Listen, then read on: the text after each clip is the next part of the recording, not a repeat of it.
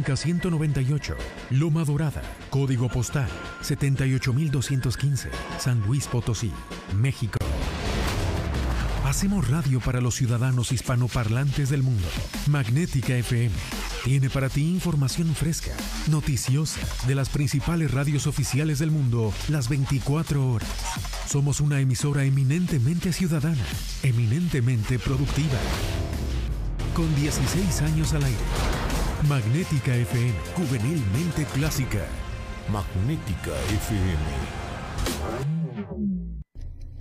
Esta es la hora en Magnética. Es la hora 14 en punto. La temperatura 17 grados. La humedad 81%. Mi hijo tiene hambre de gloria. Es deportista. Mi hija tiene hambre de crecer. Es artista. Mi hijo tiene hambre de aprender. Es estudiante. Mi hija tiene hambre. Hambre de comida. Estoy desempleada. Nadie en México por herencia del pasado debe pasar hambre. Por eso, desde el Partido del Trabajo impulsaremos el programa Hambre Cero, que otorgará alimentos a quienes no tienen que comer. El PT está de tu lado.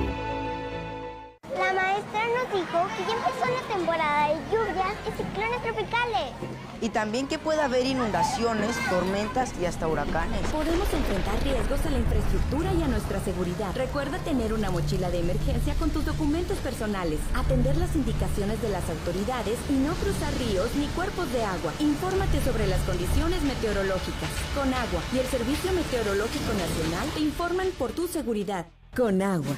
Gobierno de México. Las ideas, conceptos, criterios y comentarios expresados a continuación son responsabilidad única y exclusiva de los conductores y participantes del programa. No representan el criterio o ideología de institución o tercera persona, de la Fundación Nikola Tesla AC o de esta radiodifusora, XHAWD 107.1 MHz, Magnética FM.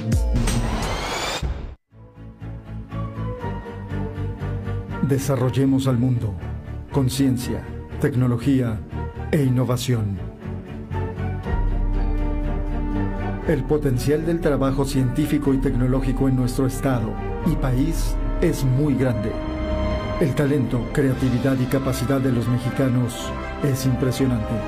Acompáñenos a conocer lo que se hace en materia tecnocientífica en San Luis Potosí, en México, y su relación con los avances mundiales.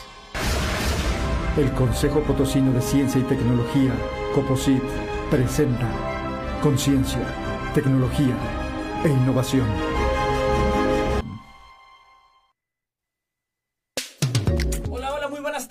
Tardes. ¿Cómo estás? Saludándoles de las instalaciones de Magnética en el 107.1 de FM y transmitiendo desde el punto más alto de San Luis Potosí, México. Bienvenidos a Coposit Radio, programa del Consejo Potosino de Ciencia y Tecnología. Yo les saludo a nombre de la doctora Rosalba Medina Rivera, directora general del Coposit. Yo soy Eder Jiménez, sígase cuidando por favor. Y bueno, precisamente vamos a hablar de un tema interesantísimo el día de hoy, de un proyectazo que ahorita estará con nosotros un momento más ya la doctora Luz Alcántara Quintana, y es investigadora de la coordinación para la innovación y aplicación de la ciencia y la tecnología, la CIACID. Y bueno, para, para ubicarnos, caray, porque luego uno dice, la, la máxima que hace esto la universidad, y uno dice, ah, pues las facultades, las escuelas. Déjeme decirle que la Universidad Autónoma es de verdad una institución de, suma importancia, de alto impacto en materia de investigación científica. Y no se diga que la universidad pues no se quedó atrás, al contrario, siguió empujando, empujando muchos, muchos proyectos relacionados en atención al COVID, bueno, relacionados con el COVID-19. Y bueno, estará con nosotros en un momento más. Eh, ella es cátedra con ACIDI, miembro del Sistema Nacional de Investigadores Nivel 1 y responsable de un proyecto que, bueno, ya nos des, desmembrará el nombre. ¿Se acuerda que usted de repente nos escucha que, bueno, traemos este proyecto y el nombre está más largo? Este que una oración, entonces que, el Padre Nuestro, entonces está complicado, pero bueno, ya estaremos precisamente para eso tenemos a nuestros grandes especialistas potosinos aquí para explicarnos. Eh, hablaremos sobre el proyecto Acceso al Plasma convaleciente para el tratamiento de pacientes con COVID-19. Ya sabrá usted de qué se trata de esto. Y bueno, no se olvide que en la página del Coposit en el inicio está una sección con todas las convocatorias abiertas y todos los eventos en la parte del Facebook del Coposit, donde podrá encontrar todos los programas de apoyo vigentes. Escríbanos a través del Facebook en Magnética FM XHAW de 107.1 MHz, juvenilmente clásica, ya lo sabe. Y bueno, pues quiero darle la más cordial bienvenida, doctora, doctora Luz Alcántara, ¿cómo está? Muy buenas tardes. Muy bien, muchas gracias por la invitación. No, hombre, muchísimas gracias, doctora. Y bueno, antes que entrar en materia de este proyecto que a mí me parece de la mayor relevancia y que, bueno, a usted le tocó estar en la primera línea de, de batalla ahí en los hospitales investigando, pues platicarnos un poquito de manera previa qué, qué se hace en la CIACID, qué es la Coordinación para la Innovación y Aplicación de la Ciencia y la Tecnología de la Universidad Autónoma. Bueno, pues la CIACID se divide en varias subdivisiones y hay muchos especialistas trabajando desde cosas de biomateriales, microscopía electrónica, de fuerza atómica, Raman. Y nosotros en la parte del CIAS lo que trabajamos son eh, con modelos ambientales y en mi caso en particular con biología celular y molecular eh, respecto a algunas enfermedades, ¿no? Que las que estoy dedicada. Perfecto, perfecto. Y bueno, para los que no saben dónde queda la CIACID, mire, le pongo la mejor referencia. Usted sabe que ahorita hay vacunación de 30 a 39. Están en el Centro Cultural Universitario Bicentenario. Ah, bueno, pues el edificio que está enfrente, hay dos edificios preciosos, la verdad, yo creo que se está construyendo ahí, ya tendremos noticias más adelante, esperemos de parte de la Universidad Autónoma, eh, lo que es el CIPSAP y la CIACID. Y bueno, ese, ese hermoso edificio que está ahí frente al Centro Cultural Universidad Bicentenario, en la parte de posgrados de la Universidad Autónoma, bueno, ahí está la CIACIT. Y bueno, pues en este sentido, doctora, eh, platicarnos también, y, yo creo que valdría la pena pues desmembrar, porque luego hay quien dice este que es el plasma, ¿no? Y luego se anda imaginando cuestiones hasta volcánicas, créame, lo he escuchado. Y dice, ah, sí, el plasma del volcán, bueno, no sé si tenga o no, pero bueno, de eh, así pues en palabras coloquiales, ¿no? Este, ¿qué, qué significa esto de, acceso al plasma convaleciente de, pacientes con COVID? ¿Cómo lo podríamos entender esta parte? Ok, pues se puede entender eh, cuando se extrae sangre a un individuo por cualquier prueba bioquímica que nos puedan enviar para algún diagnóstico médico y básicamente es el extracto líquido de la sangre únicamente, mm. sin ningún tipo de, este, de células, ¿no? Ese es el, el plasma la parte líquida. Perfecto, perfecto. Y ahora, ¿cómo, es que nace? O sea, ¿en qué momento eh, ustedes de la CIACI dijo, bueno, este, hay, hay posibilidad, hay, es, es, importante desarrollar este proyecto? ¿De dónde nace? ¿Cómo, ¿Cómo es que parten con la idea de obtener este plasma? Bueno, pues la idea partió hace como año y medio aproximadamente, cuando empezó esta parte de la pandemia en donde como buscar soluciones para poder atender a nuestra población potosina, pues se pensó en acceder a un tratamiento. En ese momento hay que recordar que no se sabía qué fármacos se podían utilizar para combatir el virus SARS-CoV-2. Entonces, de ahí que se ha usado el plasma décadas atrás para tratar otras enfermedades. Entonces, bueno, se pensó en obtener este mismo plasma y utilizarlo para SARS-CoV-2. Entonces, de ahí el nombre. Eh, dar acceso al plasma para eh, todos los pacientes que hayan tenido COVID-19 en San Luis Potosí. Perfecto. Y bueno, en ese sentido, pues también sabemos que, que se requieren eh, recursos todo eso. ¿Entraron a alguna convocatoria? ¿Cómo fue? ¿Dónde identificaron, oye, pues podemos someter este proyecto, esta convocatoria? ¿Hacia qué recurso o, de dónde se fondearon para, para ir desarrollando pues todo lo que estaremos platicando a lo largo del programa?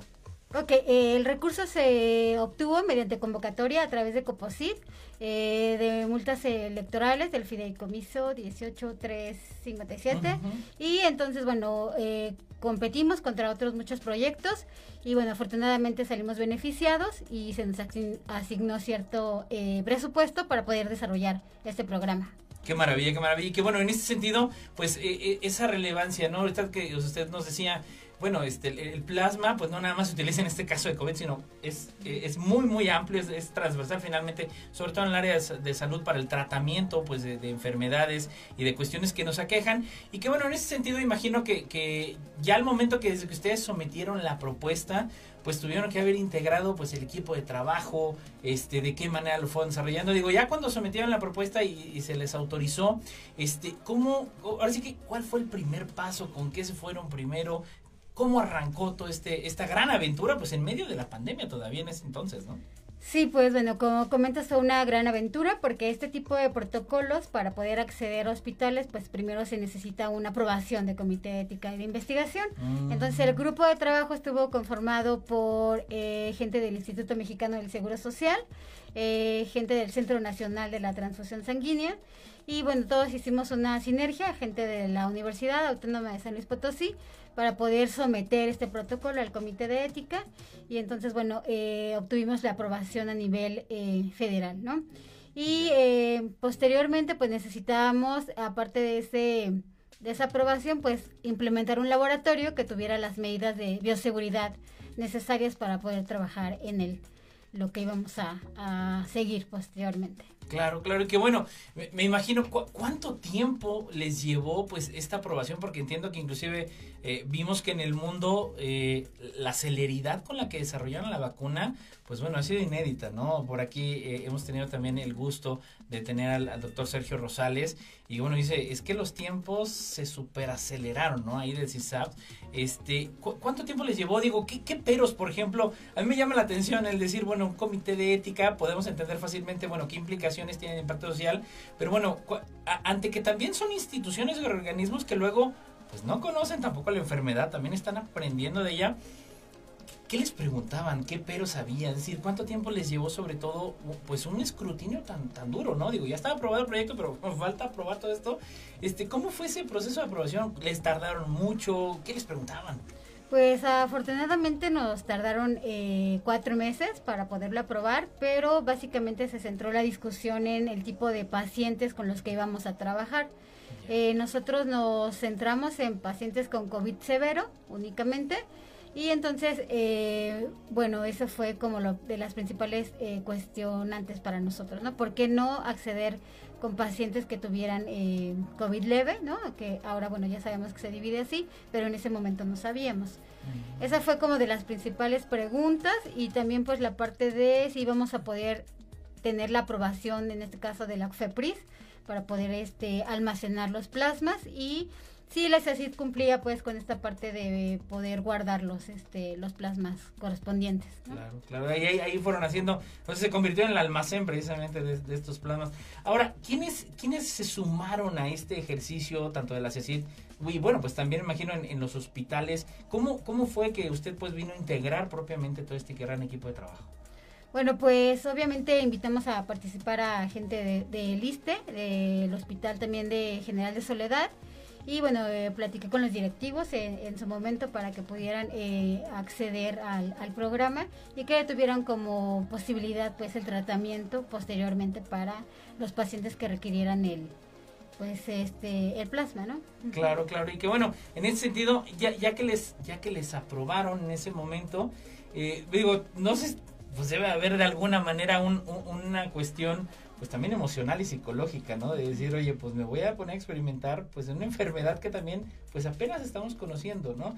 Hubo alguna especie, pues sobre todo, pues más allá de la preparación psicológica, porque como dicen, había que entrarle, este, alguna cuestión que, bueno, apenas estaban conociéndolo, el, el, se estaba conociendo el virus o la información que se tenía en ese momento, pues ya más de un año y medio.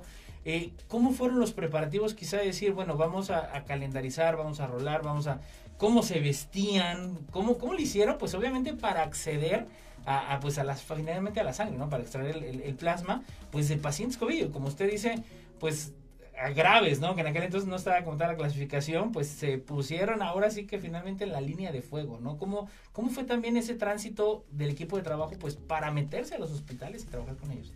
Pues bueno, la verdad es que fue bastante complicado al inicio porque como desconocíamos la enfermedad, pues todos teníamos o temíamos que pudiéramos infectarnos, ¿no? Entonces, eh, bueno, fue un convencimiento y fue totalmente eh, una decisión personal y bueno, tuvimos que aprender y capacitarnos para usar el equipo de protección personal para no quitárnoslo adentro porque a veces daban ataques de pánico de tanto tiempo estar de planos así sí había una cuestión difícil ahí así es entonces bueno prepararnos este psicológicamente y bueno y saber que lo que estábamos haciendo pues finalmente iba a tener un beneficio sobre esos mismos pacientes que estaban ahí internados y destacar obviamente la parte de medicina interna no que sin ellos no pudiera haberse llevado a cabo el, protocolo. Claro que, que, ayudaba, ¿no? Ahora, este, ¿con cuántos pacientes trabajaron? ¿En cuántos pacientes pues hicieron esta extracción de las muestras?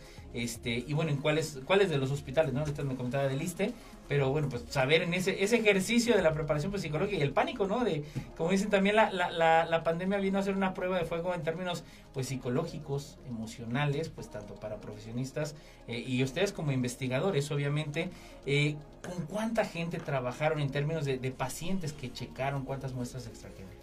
Eh, extrajimos 70 muestras de pacientes graves, entonces bueno, se había propuesto una muestra primero de 50, pero bueno, la pudimos extender a 70 y de ese 70 muestras, al menos el 70% de esos pacientes eh, pudieron, eh, si no recuperar prontamente la salud, pues tener menos tiempos en la unidad de cuidados intensivos y muchos de ellos salieron a los entre 7 y 14 días después de utilizar el plasma. Ah, qué bien, o sea, sí hubo ahí, y, que bueno, fue a poco tiempo de haber iniciado la pandemia realmente, ¿no? Que fue ya más o menos que por agosto.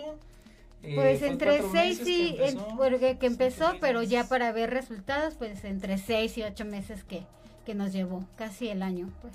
Qué maravilla, qué maravilla. Y que bueno, tengo entendido que también eh, de alguna manera pues los servicios de salud pues estuvieron enterados de esto, ¿no? A nivel de secretario de salud, de los servicios de salud, este, sabían de cómo iba esto. Tengo entendido que ustedes presentaban también ese proyecto. ¿Qué, qué respuesta, qué, qué les comentaban acerca de lo que les presentaron? Eh, bueno, parte importante de lo que se comentó cuando se presentó a los servicios de salud es que si bien no había una respuesta completamente significativa por los otros tratamientos que también se estaban usando, para estos pacientes, se reducía el tiempo de estancia en el hospital, por lo tanto a nivel económico, pues es importante. Y se presentó y se hizo la propuesta de que pudiera extenderse este programa a todo el estado. Entonces, bueno, estamos eh, viendo esa posibilidad porque también se necesitaría un poco de coordinación porque la infraestructura pues realmente ya está porque podría ser a través de los centros estatales de transfusión, los centros de vacunación que pudieran tener el plasma, por ejemplo, para los hospitales. Y este y bueno, lo presentamos y quedamos ahorita pues con eh, poderlo transmitir o pasarlo al nuevo secretario de salud para que se le pueda dar seguimiento a este proyecto y que bueno eh, podamos acceder si bien como un tratamiento extra opcional dentro de ahora que que vamos a tener pues COVID-19 para siempre, ¿no? Qué maravilla, qué maravilla, doctora. Bueno, increíble. Estamos empezando apenas la charla con la doctora Luz Alcántar, este, de Quintana de la CIACID, de la máxima casa de estudios. Es un tema interesantísimo que, bueno, eh, aparte de, ser una cuestión desarrollada aquí en San Luis Potosí, estamos platicando también qué está sucediendo a lo largo y ancho pues del país, sobre todo en específico de este tema. Y bueno, pues estamos iniciando apenas Coposit Radio. No se vaya, volvemos.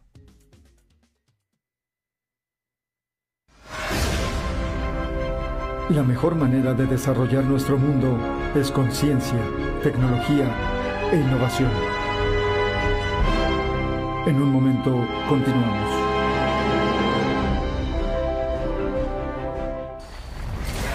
Hacemos radio para los ciudadanos hispanoparlantes del mundo. Magnética FM tiene para ti información fresca, noticiosa, de las principales radios oficiales del mundo las 24 horas. Magnética FM somos una emisora eminentemente ciudadana, eminentemente productiva, juvenilmente clásica. Esta es la hora en Magnética. Es la hora 14, 18 minutos. La temperatura 18 grados. La humedad 78%.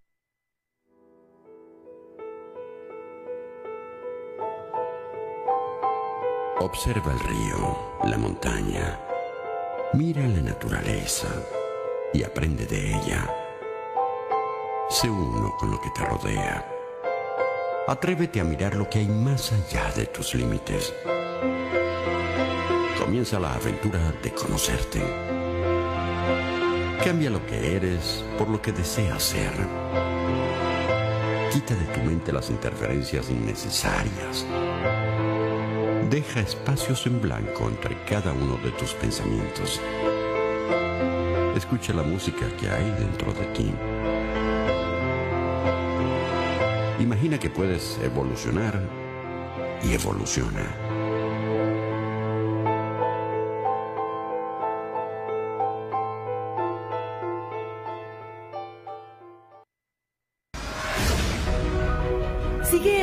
Los avances, los logros, los proyectos, las ideas y el trabajo que día a día se realiza en materia tecnocientífica en nuestro estado. El progreso se logra con ciencia, tecnología e innovación. Comunícate con nosotros al 128 83 84 y 85.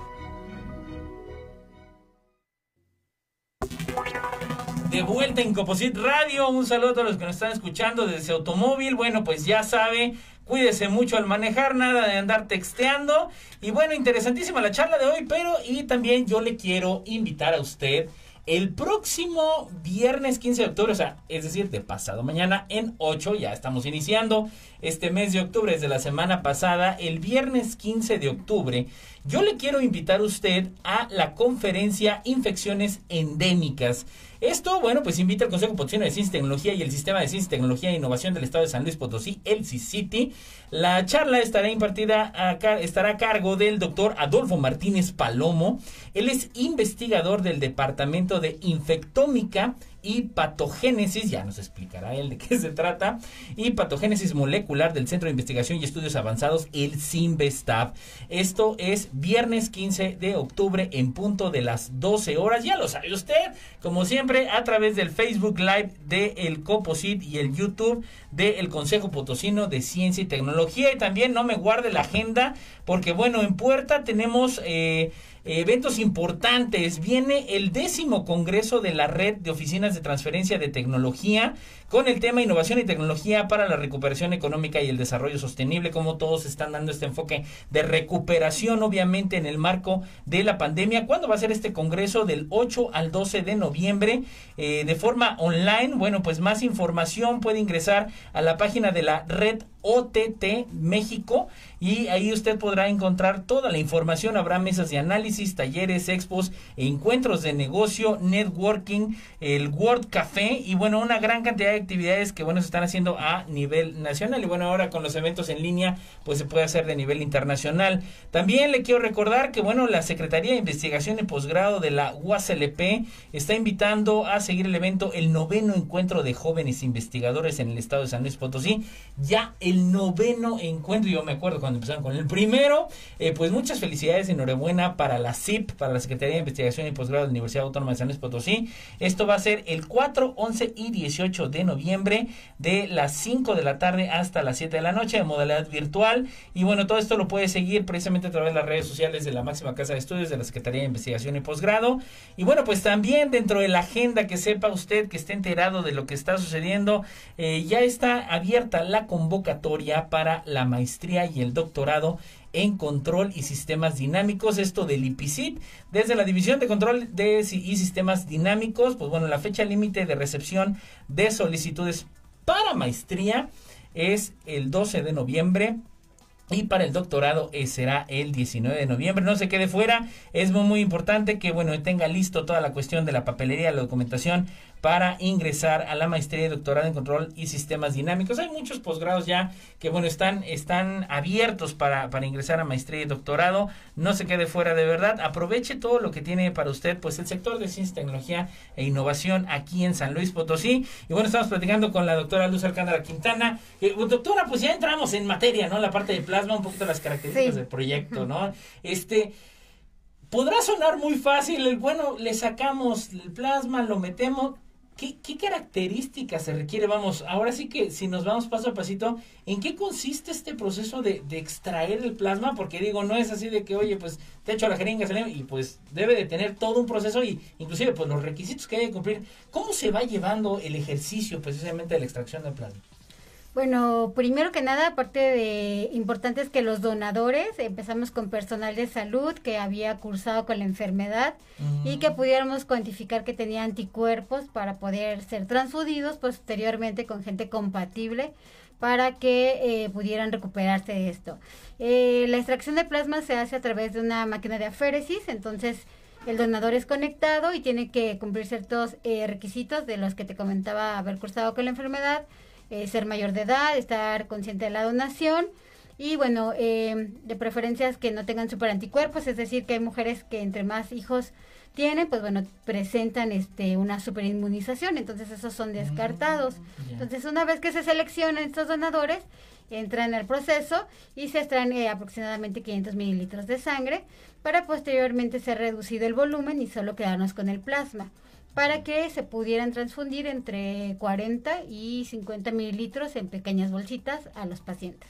Ah, qué interesante. Ahora, una pregunta es, era, era lo mismo, eh, vamos, quizá voy a utilizar un término bastante coloquial, en términos de, era, era quizá la misma calidad de lo que se obtenía según la etapa de la enfermedad del paciente, es decir, que sabes que él hace tres semanas lo tuvo o él acaba de salir, varía un poquito según la etapa en la que está la enfermedad de la persona. Así es, eh, parte del requisito era que yo hubiera pasado al menos 10, entre 10 y 20 días de haber tenido la enfermedad, porque de esa manera se pueden cuantificar bien los anticuerpos eh, necesarios para la protección y además asegurar que no presentaban ya carga viral a través de una PCR, ¿no? Entonces era necesario cumplir esos dos requisitos porque la calidad del plasma es diferente y la cantidad de anticuerpos que pueden ayudar a recuperar a un paciente pues es importante en ese lapso. De posterior, eh, tres, cuatro, seis meses después, eh, habrá que cuantificar. Nosotros no trabajamos con esos plasmas. Claro, claro. Y que bueno, en ese sentido, me imagino que, que por la etapa del, del, proyecto, bueno, pues no se dio el caso de alguien que hubiera reincidido, ¿no? Ya ve que empezaron a aparecer casos en los que, no, pues ya me volví a enfermar, ¿no? Y dices, ay, bueno, este sí ya es mala suerte, este, o mal cuidado. Pero bueno, no hubo ese caso, ¿no? Alguien que haya reincidido de, bueno, extrajimos el plasma de alguien que ya le había dado dos veces o, o más. Eh, no, no tuvimos ese caso porque bueno, el proyecto avanzó rápidamente, pero además eh, tampoco trabajamos ya con variantes, porque de por sí la enfermedad era ya complicada como para poder todavía identificar estas variantes y saber si dentro de estas personas pues había diferencias significativas, ¿no? Si teníamos que acotar, además el protocolo propuesto, pues eh, seis meses al menos antes, solo se centraba en esos pacientes con esa, esos plasmas con esas características. Claro, no, y que pues también, digo, implicaba un nuevo proyecto, ¿no? Porque también la cuestión de las variantes, pues sabemos que también tienen sus particularidades. Ahora, ya, ya que hicieron este, este proceso de extracción, eh, ¿de qué manera, pues también, me imagino debe haber un perfil a seleccionar para quienes pues se les va a tratar, ¿no? Para quienes pues se va a hacer este, este, esta, esta prueba del plasma. ¿Cómo fue ahora e- ese ejercicio, no? Ya quizá fue la extracción, ahora vamos con la recepción. ¿Cómo se da ese, ese, ese proceso y bueno, bajo qué elementos seleccionan ustedes? Ok, la recepción pues fueron únicamente para pacientes eh, con enfermedad grave y que no hubiese otro tipo de oportunidad de tratamiento. O sea, eran prácticamente pacientes que iban a terminar en la UCI, en la unidad de cuidados intensivos, y que iban a salir, pues bueno, eh, a través de defunción, ¿no? Entonces no había otra opción para estos Ah, pacientes. no había otra alternativa No, no ya. había otra. Entonces esa fue- Ah, caray, de, de ahí el éxito, pues del protocolo, ya que pudimos rescatar al menos 70, ¿verdad? Hubiéramos querido sacar muchos más, pero al menos a los que se les pudo transfundir, pues bueno, tuvieron buenos resultados. Oye, fíjate qué interesante. Ahora, de, de estos, quizá, bueno, pues a veces es lamentable, estamos en medio de una pandemia precisamente, que bueno, espero yo que ahora sí estemos bajando de la curva, ya ve con esa pico de curva tan anunciada luego por el doctor Hugo López Gatel, este, que bueno, me imagino que, que también pues implicaba otras cosas, no nada más la, la recepción del plasma, el de que pues traían otras características, ¿no? Hemos visto que luego traen ciertas particularidades, pues de obesidad y diabetes. ¿Ustedes qué identificaron de aquellos que quizá pues tanto sí se salvaron como aquellos que desafortunadamente, bueno, pues tampoco ya alcanzaron a que les hiciera efecto este ejercicio? Eh, pues lo que pudimos identificar es que muchos de los pacientes pues tenían comorbilidades, lo cual pues eh, se vio en todo el mundo. Generalmente era diabetes porque bueno, los mexicanos pues tenemos una alta incidencia de, diabetes y eh, también eh, enfermedades cardiovasculares como hipertensión arterial. Entonces desafortunadamente varios de los pacientes que no lograron eh, tener éxito con este tratamiento pues bueno, tenían estos, eh, estas características extras. Y bueno, en ese sentido también creo que eh, de alguna manera pues las estadísticas hoy en día ta- también nos, nos llaman a esta incidencia entre hombres y mujeres. ¿Cómo fue esa, esa proporción de quienes aplicaron? Digo, eh, se ha visto, tengo entendido que se ha visto más afectado el COVID quizá en los hombres, sabes que en mujeres. ¿Cómo se dio esta proporción de inclusive de los que sí la libraron y de los que no? Eh, en nuestro caso, la mayoría de los pacientes que entraron al protocolo eran hombres Ya. y eh, al menos eh, dos, dos o tres hombres por cada mujer, que fue lo que nosotros eh, encontramos. Y eh, efectivamente los hombres eran los que al final menos lo, lo lograron, ¿no? Nosotros lo atribuimos al número de pacientes con ese sexo que, que teníamos, sin embargo, por otras publicaciones sabemos que, que, bueno, que los hombres eran más propensos en este caso a, a fallecer, ¿no? Y bueno, pues resaltar que igual esas publicaciones están en Open Access, están de acceso abierto y las pueden eh, descargar para, para consultarlas, ¿verdad? Qué maravilla, qué maravilla. Qué bueno, en ese sentido me imagino también, aparte de la cuestión ahorita que platicamos de género, este, tuvieron algunos casos de gente que pudo haber venido del interior del estado, principalmente de aquí, de la capital. ¿Cuál fue también ese muestreo en términos de demográficos, no? Bueno, en términos demográficos nos concentramos en las personas que, que vivían en San Luis Potosí, sin embargo, bueno, sabemos que, que los hospitales donde estamos trabajando pues son de, de concentración y a veces venían de otros estados. Sin embargo, la mayoría de nuestros pacientes eran eh, completamente capitalinos. Ajá, ya.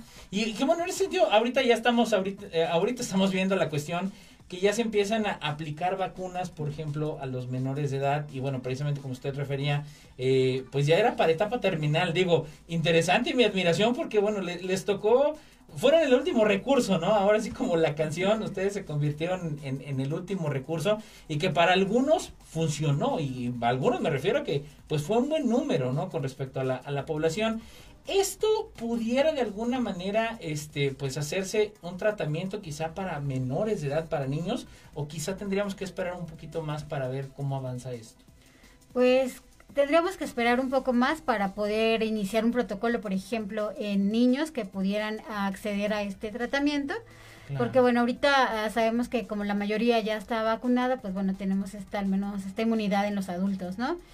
pero si sería necesario ingresar otro protocolo completamente con características pues pues de niños pero bueno no dejamos de pensarlo como una opción que pudiera cuantificarse y, utilizarse en los niños Qué maravilla, doctora. De interesantísimo. Y bueno, estaremos platicando precisamente de este tema. Estamos platicando con la doctora Luz Alcántara Quintana sobre el proyecto Acceso al Plasma convaleciente para el tratamiento de pacientes con COVID-19. Interesantísimo. Llegamos a la mitad de Coposit Radio. No se vaya. La mejor manera de desarrollar nuestro mundo es con ciencia, tecnología e innovación. En un momento continuamos.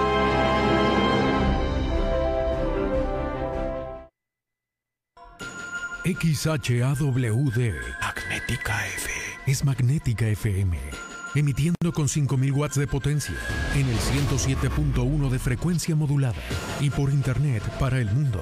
Desde Loma Blanca 198, Loma Dorada, código postal 78215, San Luis Potosí, México. Hacemos radio para los ciudadanos hispanoparlantes del mundo. Magnética FM tiene para ti información fresca, noticiosa, de las principales radios oficiales del mundo las 24 horas. Somos una emisora eminentemente ciudadana, eminentemente productiva. Con 16 años al aire. Magnética FM, juvenilmente clásica. Magnética FM. Esta es la hora en Magnética. Es la hora 14, 32 minutos. La temperatura 18 grados. La humedad 77%. ¿Te toca vacunarte contra la COVID-19? Antes de ir, come bien y toma tus medicamentos. No llegues con mucha anticipación. Hidrátate bien con agua natural. Si tienes dudas, visita mivacuna.salud.gov.mx. Recuerda, la vacuna te protege y protege a quienes queremos. Cuidémonos entre todos, vacúnate y no bajes la guardia. Gobierno de México. Este programa es público ajeno a cualquier partido político. Queda prohibido el uso para fines distintos a los establecidos en el programa. El hombre debe comprender la nueva realidad que lo rodea para poder garantizar su salud en este nuevo modelo de vida y sus acciones deben partir de conocimientos verdaderos para protegerse del COVID-19 y otras enfermedades. Mantén una distancia no menor a dos metros y medio con otras personas. Usa cubrebocas, si agregas lentes y careta mucho mejor. Lava continuamente tus manos. No toques tu cara, en especial ojos, nariz y boca. Aliméntate sanamente. No te automediques. Desinfecta tus artículos personales como llaves, cartera y teléfonos celulares. Ventila lugares cerrados por lo menos 15 minutos. Si estás en recintos cerrados sin ventilación, el riesgo de contagio por coronavirus aumenta un 57%. Para mayor información consulta a los expertos. En Balach, control y reubicación de plagas, te ofrecemos equipo y accesorios para desinfección y productos sanitizantes. Teléfono 128 48 88 o vía WhatsApp 444 188 1414.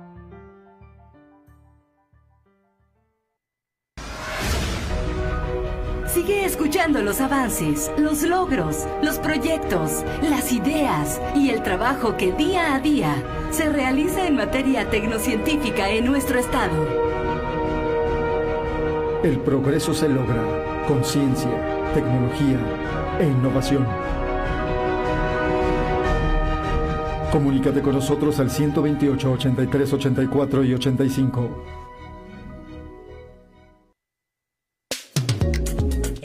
Segunda parte de Composit Radio. Y bueno, señor, señora, chavos, nuevamente un año más y esto no se detiene. La ciencia nada la detiene. Viene la tercera semana estatal de ciencia y tecnología en San Luis Potosí. Obviamente en, los, en el marco de, pues, de, la pandemia, pues seguimos cuidando desde el Consejo Potosino de Ciencia y Tecnología y que gracias a instituciones como la Universidad Autónoma de San Luis Potosí, la Universidad Politécnica, el Instituto Tecnológico eh, Superior de Ébano, el Tecno Instituto Tecnológico de Río Verde, la Universidad Intercultural de San Luis Potosí, el Tecnológico Nacional de México de San Luis Potosí, el Grupo Chipómica, Psicología, Science Coaching, el Museo Laberinto de las Ciencias y las Artes, este, pues le invitan a sintonizar a partir del lunes 18. Apúntelo bien usted, a partir del lunes 18 inicia la semana, la tercera semana estatal de ciencia y tecnología, charlas, talleres, bueno, toda una cantidad de actividades que tendremos a lo largo de esa semana. Y bueno, esta concluirá el domingo 24 de octubre. El horario será de 10 de la mañana a 13 horas y de 16 a 19 maestros, eh, compañeros docentes, si alguien está escuchando, este es un llamado precisamente para que consideren que será la tercera semana estatal de ciencia y tecnología, una gran cantidad de actividades. Bueno, con decirle, yo estaba echando números, estamos hablando que son aproximadamente 256 talleres, actividades, charlas, conferencias que tendremos a lo largo de toda esa semana. Así que no se lo pueda perder. También participa el Instituto Potosino de Bellas Artes, Grupo SAIN. Y bueno, todas las instituciones de educación superior, el IPICIT, el Colegio de San Luis. Gracias a todos. Que bueno, gracias a todos ellos, a la máxima casa de estudios también. Eh, es como se hace posible la tercera semana estatal de ciencia y tecnología. No se la pierda, ya lo sabe, a través del Facebook Live y YouTube del COPOSIT, la suma de esfuerzos en materia de ciencia y tecnología para hacérselo llegar a toda la población. Y bueno, de verdad es que hemos tenido una charla interesantísima con la doctora Luz Alcántara Quintana. Ella es adscrita, miembro del Sistema Nacional de Investigadores y adscrita a la CIACID, ahí en la máxima casa de estudios, acá de este lado, en la parte, en la parte nor, noroeste de, eh, de la capital. Y que bueno, doctora, eh, entrando también un poquito a los resultados, ¿no? Ahorita visualizar ya, hablamos pues del pasado, en términos de cómo se dio, cómo inició este, este apoyo, pues a través de las multas electorales, precisamente, ¿verdad? El Fideicomiso de Multas Electorales, para los que no lo sabían, y si no se los platico ahorita, ¿Qué sucede con las multas que le aplican a los partidos políticos aquí en San Luis Potosí? Pues los dirigen a ciencia y tecnología. Yo sé, yo sé, usted estará de acuerdo conmigo, pues no debería de darse ese paso porque a la ciencia no hay que ponerle en cuestión de que, ay, mira lo que me sobró. A la ciencia hay que apoyarla directo, punto. ¿Sí? Pero bueno, bien, finalmente creo que ha sido una decisión acertada en el que se dirijan a la investigación científica y tecnológica y que mejor en un beneficio de eh, los proyectos como el que desarrolló, el que lideró con este gran equipo de trabajo la, doctor, la doctora Alcántara. Y bueno, eh, en cuanto a los resultados, doctora, ¿qué, qué, qué respuesta hubo precisamente de los pacientes que, bueno, fueron receptores? Y como usted nos mencionaba, Edgar, estaban ya en una situación de, pues, ya final. Me imagino que había algunos, pues, obviamente con ventilación, pues, asistida, ¿no? ¿Qué resultados, qué tan rápido, de los que, bendito Dios, se, se salvaron, qué tan rápido pudieron, pues, también quitarse de esa asistencia artificial? Eh, pues bueno, a estos pacientes eh, se les retiró la ventilación mecánica aproximadamente entre 7 y 10 días después de la administración del plasma, de los que recuperaron claro. y pudieron recuperar parte de la función este, pulmonar, pero fue es muy importante porque al final pues el número de ventiladores es limitado también en los hospitales, entonces el quitar pues esta ventilación asistida pues es eh, un impacto positivo para, para la institución y bueno, para el mismo paciente. Claro, claro. Y que bueno, me imagino, de por sí, pues tiene su costo, ¿no? hablando que, que precisamente la, el acceso al plasma pues también es una alternativa que salvó vidas y así lo vamos a plantear tal cual porque es eso, es una parte de los resultados del impacto que tuvo este, este gran proyecto. Eh, ¿Qué costo tiene? Vamos, hay, hay, hay costos implicados en esto que pudieran ser inclusive a veces más baratos que otros tratamientos que pudimos ver, haber visto en el camino. ¿Cómo estamos parados en términos quizá de, de cuánto podría costar un algo, eh, algo así? Pues ya a nivel comercial, y me refiero a nivel comercial de que pues bueno, ya, ya sea una práctica quizá inclusive común, ¿no? En los hospitales. Eh, bueno, a nivel de costos, eh, creo que se podría implementar y es mucho más económico que una vacuna, por ejemplo, ¿no? Que el desarrollo completo de una vacuna. Sin embargo, sí se necesita que parte de la infraestructura y del dinero que está destinado para banco de sangre, por ejemplo, se pudiera destinar una parte al, a la obtención del plasma e incluso a la aplicación, ¿no? Pero si estamos hablando como en costos de, de una vacuna aproximadamente, por ejemplo, de tétanos en 1200, está una vacuna, esta se estaría hablando del precio del plasma en unos 300 o 400 pesos. Entonces, al menos si se reduce una tercera parte el precio, ¿no? Claro, no, inclusive con respecto a hasta las pruebas COVID, ¿no? Este, que, sabemos que eh, eh, las pruebas de PCR, si mal no me parece, bueno, pues sí tiene un costo y digo, para muchas familias sí puede representar un alto costo y más que ahora, bueno, quieres regresar a trabajar, tráete la prueba y, y pues impacta en la economía de las familias, ¿no? Y digo, interesante esta, esta parte de, de cómo llevarlo ahora. También, eh, pues comentábamos un poquito eh, en el corte eh, esta importancia de cómo hacerlo llegar, porque el, COVID afectó a todo el Estado, al final del día afectó a todo el mundo, pero vamos a hablar de San Luis Potosí, afectó a todo el Estado ¿De qué manera pudiéramos lograr, vamos, qué se debe de implementar para que podamos llegar a todas partes? Y bueno, así hago esta analogía, pues con muchas otras acciones que ha implementado la Universidad Autónoma, como el, este, el, laboratorio de histocompatibilidad, que en algún momento platicó el doctor Roberto González Amaro, que le mandamos un gran saludo ahí en el CIPSAP. Este, ¿Qué se requeriría? Es decir, ¿qué mecanismos? Eh, ¿Cómo formalizar algo que pudiera generar un mecanismo para llegar a todos lados en el Estado? Eh, estamos tratando pues de hacer una red de colaboración en donde dentro de mismos hospitales que tengan banco de sangre puedes poder hacer el transporte y la parte logística de enviar por ejemplo un plasma de San Luis a Ciudad Valles o más lejos interno en la Huasteca. Eh, nada más sería como cubrir los gastos de envío, de, de refrigeración, mantener la cadena fría. Pero como te decía, pues estamos en la posibilidad porque la infraestructura se utiliza la misma que banco de sangre. Entonces, no sería como un costo extraordinario eh, de empezar de cero, ¿no? Con nuevos equipos ni nada, sino eh, implementar con lo, con lo que ya tenemos. No, y que, que, bueno, se está haciendo eficiente precisamente en eso, ¿no? Ya no está gastando en lo que, en lo que ya se cuenta. ¿Tiene alguna, digo, esto ya una, una, duda muy, muy particular de, ¿tiene alguna caducidad este, este plasma que se obtiene? Es decir, híjole, ya cumplió los seis meses, change, con inférmate a alguien nuevo porque pues tenemos que renovarlo. ¿Tiene alguna duración a pesar de, de, de, la refrigeración que tiene? ¿Qué, ¿Qué vida tienen estos plasmas? Sí, pues por norma, o sea, aunque pudiera tener una vida media más larga, eh, por norma entre tres y seis meses eh, que no se utilicen, pues tendrían que ser, eh, darles destino final, ¿no? Que sería pues desechar. Entonces sí es importante pues checar la compatibilidad y de las personas que lo están necesitando para que llegue y no se quede almacenado, por ejemplo, en un ultracongelador o en un refrigerador, ¿no? Claro, claro. Y que bueno, en ese sentido también a mí se me viene un poquito a la mente que, pues, afortunadamente estamos, espero yo, y, y, que no quiero sonar demasiado optimista, pero por lo menos sí realista en decir, bueno, ya estamos saliendo de lo que esperamos que sea esta pandemia, ya estamos viendo una dinámica social, pues ya como la veíamos de alguna manera, pero ahora con nuevo atuendo, ¿no? Ya con cubrebocas, porque ya eso sí, no podemos, no debemos de dejar de usar el cubrebocas, eh, eh, eh, la comunidad científica nos, nos, ha, nos ha demostrado la utilidad del cubrebocas, de la careta, de la sana distancia, de lavar las manos, del gel antibacterial, bueno, todo eso ya eh, eh, eh, ustedes como científicos pues nos han hecho, nos han dado ese gran mensaje de responsabilidad que ustedes tienen precisamente de cumplimiento con la sociedad. pero la pregunta, por ejemplo, sería, pasando la pandemia, pues finalmente sigue siendo esto un, un mecanismo, una alternativa de tratamiento, ¿no? ¿Qué se esperaría a futuro de decir, bueno, cómo lograr nuevas plaquetas si, si vamos a volver a identificar a alguien enfermo con COVID? Porque se puede dar como el caso de la influenza, ¿no? Que se dio en aquel entonces que la influenza se llegó, llegó para quedarse. ¿Cómo sería eh, en el futuro, pues, este tratamiento, ¿no? ¿Qué se ve a futuro ya después de haber concluido este proyecto? Pues, ¿qué se debería de hacer aparte, por ejemplo, de esta red de los bancos de sangre para que exista suministro? ¿Cómo se lograría, pues, mantener que exista ese abastecimiento, doctor?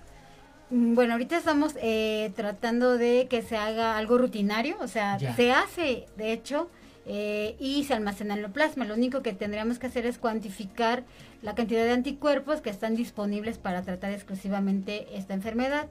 Y respecto a lo que comentas de la época eh, fría, decembrina, ¿no? Que, que se pueden confundir con otras enfermedades, nosotros también estamos trabajando en el desarrollo de unos nanochips en donde podemos identificar al mismo tiempo y separar estas enfermedades y otras que, que se dan en esta época. Entonces, bueno, parte de lo que nos deja el estudio del plasma es que también eh, queremos ahora utilizarlo para gente que tuvo COVID y que se le ha vuelto un problema crónico, un COVID largo, entonces que este plasma también pudiera estar disponible para este tipo de personas. Es una chulada, digo, ahorita hasta dije nanochips, digo, luego la gente, eh, eh, luego, luego, se pone a imaginar todas las cuestiones de ciencia ficción, ¿no? Pero obviamente también adentrarnos, que, que es una cuestión de realidad, eh, nos han hablado de nanotecnología, por ejemplo, entonces estos, estos nanochips, finalmente la función es distinguir, oye, ¿sabes qué? Esto es influenza, no, no, no, esto es, esto es coronavirus, o sea, así operaría, ¿cómo, cómo, cómo es ese, ese procedimiento de alguna manera? Así es, así operaría. Ahorita lo importante de este proyecto es que conocimos las moléculas eh, que podemos ahora ocupar y poner sobre polímeros inteligentes, pero entonces ya sabemos específicamente la secuencia a la que va dirigida. Entonces podemos discernir de una enfermedad de otra de tipo viral, ¿no? Entonces el, la molécula se pone sobre estos polímeros inteligentes y se detecta como si fuera una prueba reactiva con una rayita o dos eh, la enfermedad que pudieras tener. En el caso de poner más virus en el mismo chip, pues bueno, hay otro tipo de detección que es con fluorescencia. Nos dice qué mm. tan eh, fluorescente es respecto al virus que tú puedas tener. Qué maravilla. Bueno, yo estoy, yo estoy pero así con la, con la boca abierta, pero no se ve por el, por el cubrebocas, ¿no? Pero bueno, ahora, en ese sentido, doctora, también yo quisiera entrar eh, un poquito en materia de lo, de lo que se, se esperaría, ¿no? Finalmente cerrar, o más que cerrar, la continuidad, ¿no? ¿Quiénes más se tendrían que sumar? Ya usted comentaba precisamente muy atinadamente que, bueno, se espera que el, nuevo secretario de Servicios de Salud del gobierno del estado, pues también pueda dar continuidad, pues va de algo demostrable, algo que dio resultados finalmente, que tuvo un beneficio, que salvó vidas, que creo que eso es lo, lo, último que debemos de, tener hasta arriba, ¿no? De esta pirámide de, de resultados. ¿Qué acciones recomendaría usted también pues para los tomadores de decisión, para el resto de la comunidad científica que está involucrada en enfrentar, pues no nada más el coronavirus, se sabe, o bueno, se esperaría que pues tendremos más enfermedades de otro tipo, las variantes. ¿Qué acciones se deberían de tomar pues para que esto se siga promoviendo, se siga fortaleciendo y pues no nada más en materia pública, sino también hasta de parte de los empresarios, ¿no? Sí, bueno, parte importante obviamente es esto de la difusión del conocimiento de lo que se ha encontrado y sobre todo pues en este caso agradecer a Coposit de tener esta fuente de financiamiento que de otra manera no hubiera sido posible eh, obtener resultados de este protocolo y bueno pues seguir este impulsando esfuerzos eh, compartiendo con los empresarios pues la posibilidad de llevar la salud a todos los potosinos y además hacerlo en condiciones eh, económicas pues más baratas, ¿no? Entre podamos este acceder más personas a, a estos dispositivos y créeme, este se volverá más barato y más cotidiano, ¿no? Abaratamos, salvamos vidas, se hace accesible. ¿Quién no espera eso, no? Digo, gobiernos, personas, instituciones, todos.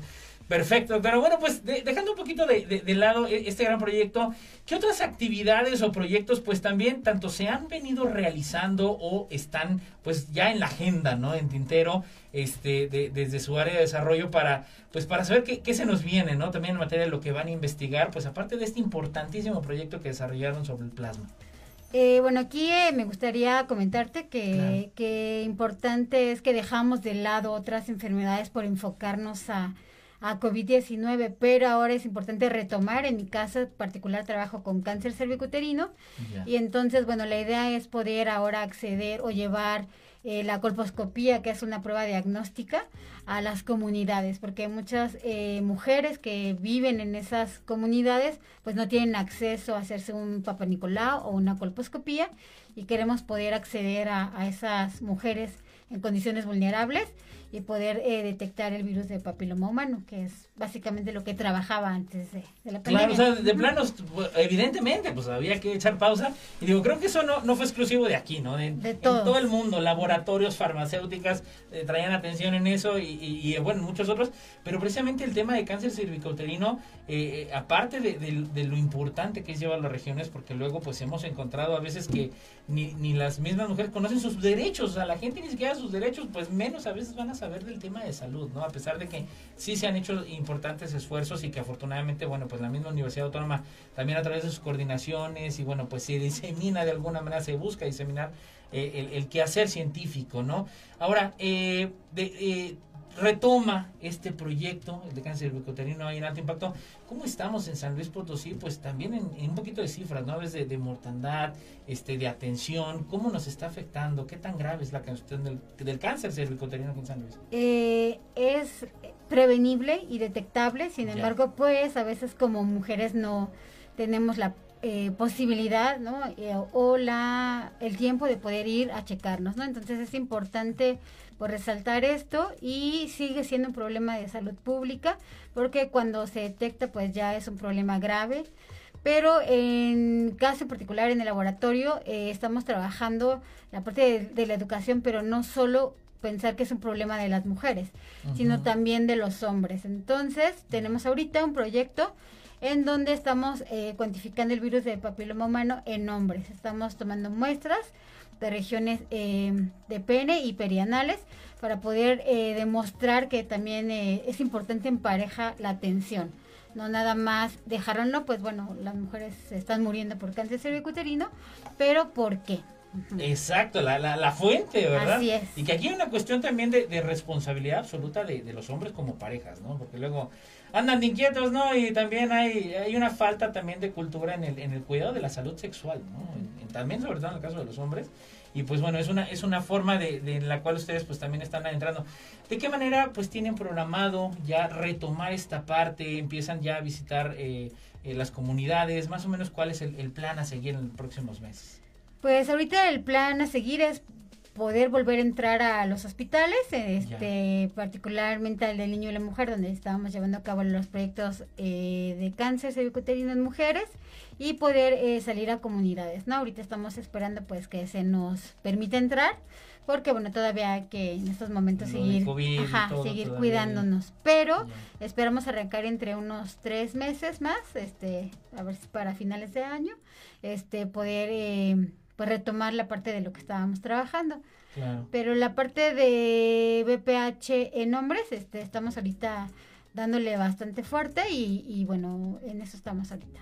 Importante, importante, sí que este compañeros hombres también nos toca, ¿eh? Así que les queda muy claro porque nada de que este, pues ya me fui a checar y pues traigo, sí, también tenemos una corresponsabilidad para quienes, este, pues obviamente estamos, estamos en medio y que tenemos esa responsabilidad también como, como hombres y pues yo invito a todos también, que inclusive como hombres pues también debemos de, cuidarnos. Luego los hombres sí somos bien indisciplinados, no nos vamos a checar, a menos que nos estemos muriendo, creo yo. Este, y, y que bueno, es, es desafortunado que también a veces va de la mano pues con, esta cuestión de, de, la socialización de la información, ¿no? De hacer llegar y decir, oye, te puede pasar esto, este, pues sabemos que el hombre también está padeciendo de muchas cuestiones del cáncer, hay muerte de, también de, por parte de los, por la próstata, etcétera, y que bueno es de relevancia estos avances. Yo quisiera aprovechar también estos minutos, doctora, este, sobre que, bueno, pues también eh, en el entorno de la investigación en los laboratorios, pues obviamente hay, hay jóvenes que se empiezan a, empiezan su carrera pues como investigadores, ¿no?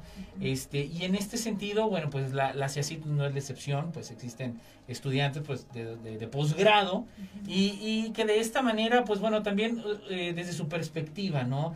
¿Cómo vienen estas nuevas generaciones? ¿Qué, ¿Qué habilidades? Porque luego andan diciendo, es que ya traen el chip integrado. Un momento, digo, también los adultos mayores saben utilizar WhatsApp y, y también se les cayó el Facebook eh, hace unos días.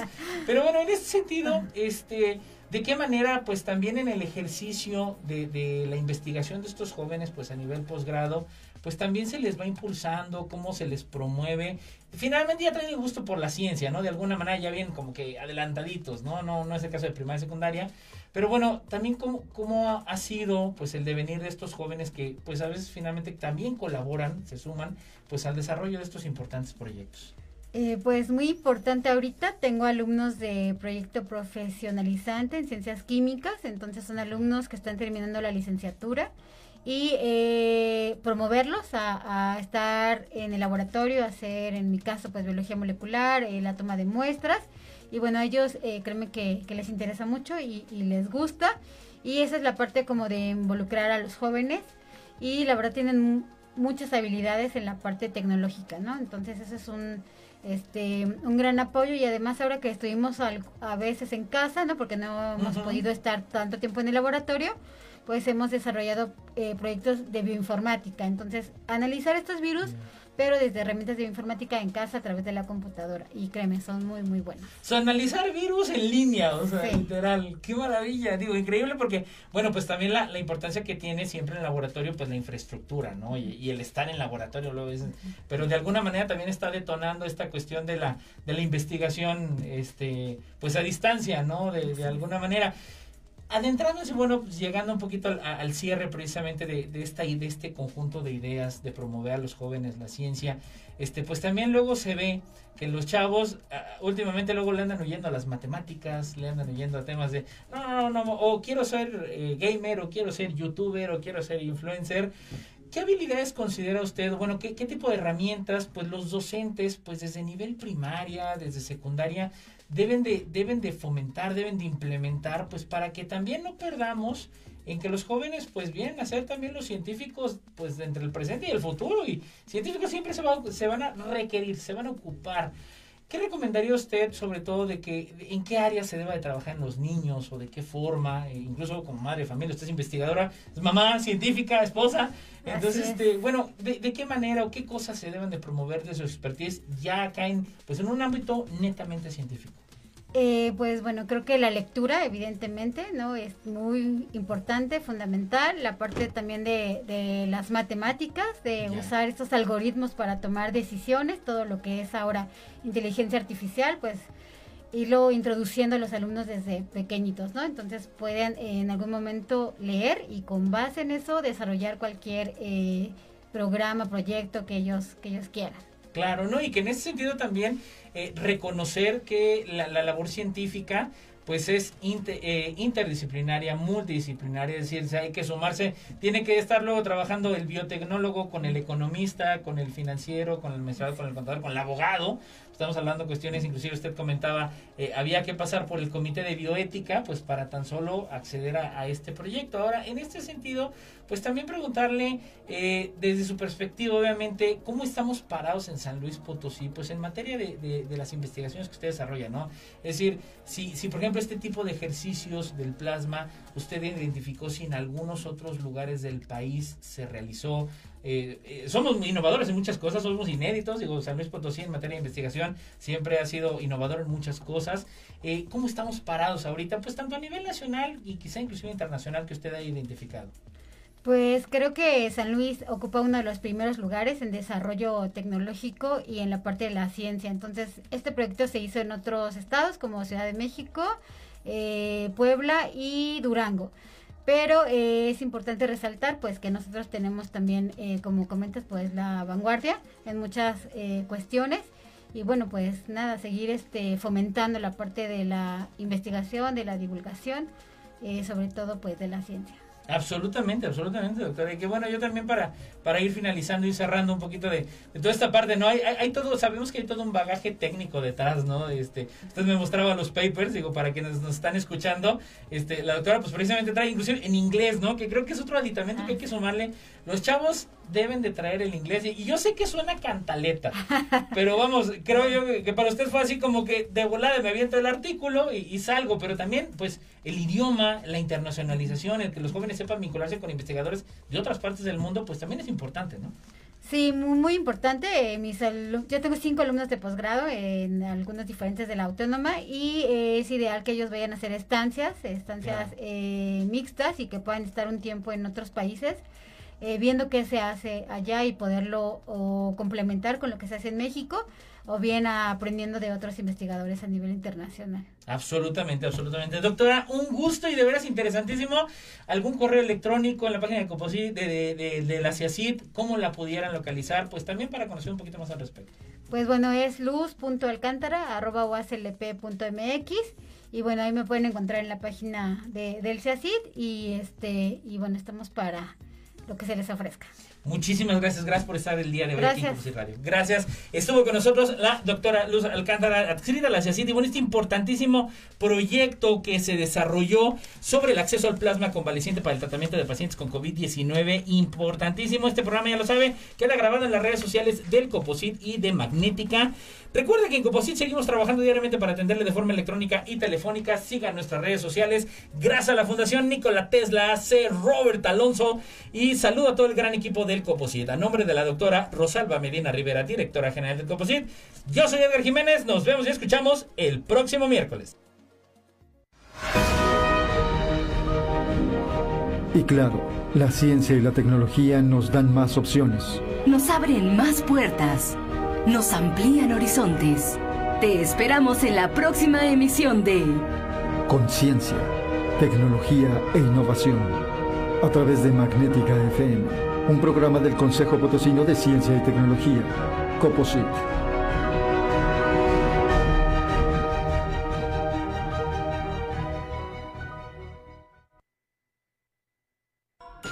XHAWD Magnética FM es Magnética FM, emitiendo con 5000 watts de potencia en el 107.1 de frecuencia modulada y por internet para el mundo desde Loma Blanca 198, Loma Dorada, código postal 78215, San Luis Potosí, México.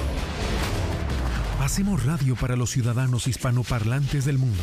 Magnética FM tiene para ti información fresca, noticiosa, de las principales radios oficiales del mundo, las 24 horas. Somos una emisora eminentemente ciudadana, eminentemente productiva. Con 16 años al aire. Magnética FM, juvenilmente clásica. Magnética FM. Esta es la hora en Magnética. Es la hora 15, un minuto. La temperatura 19 grados.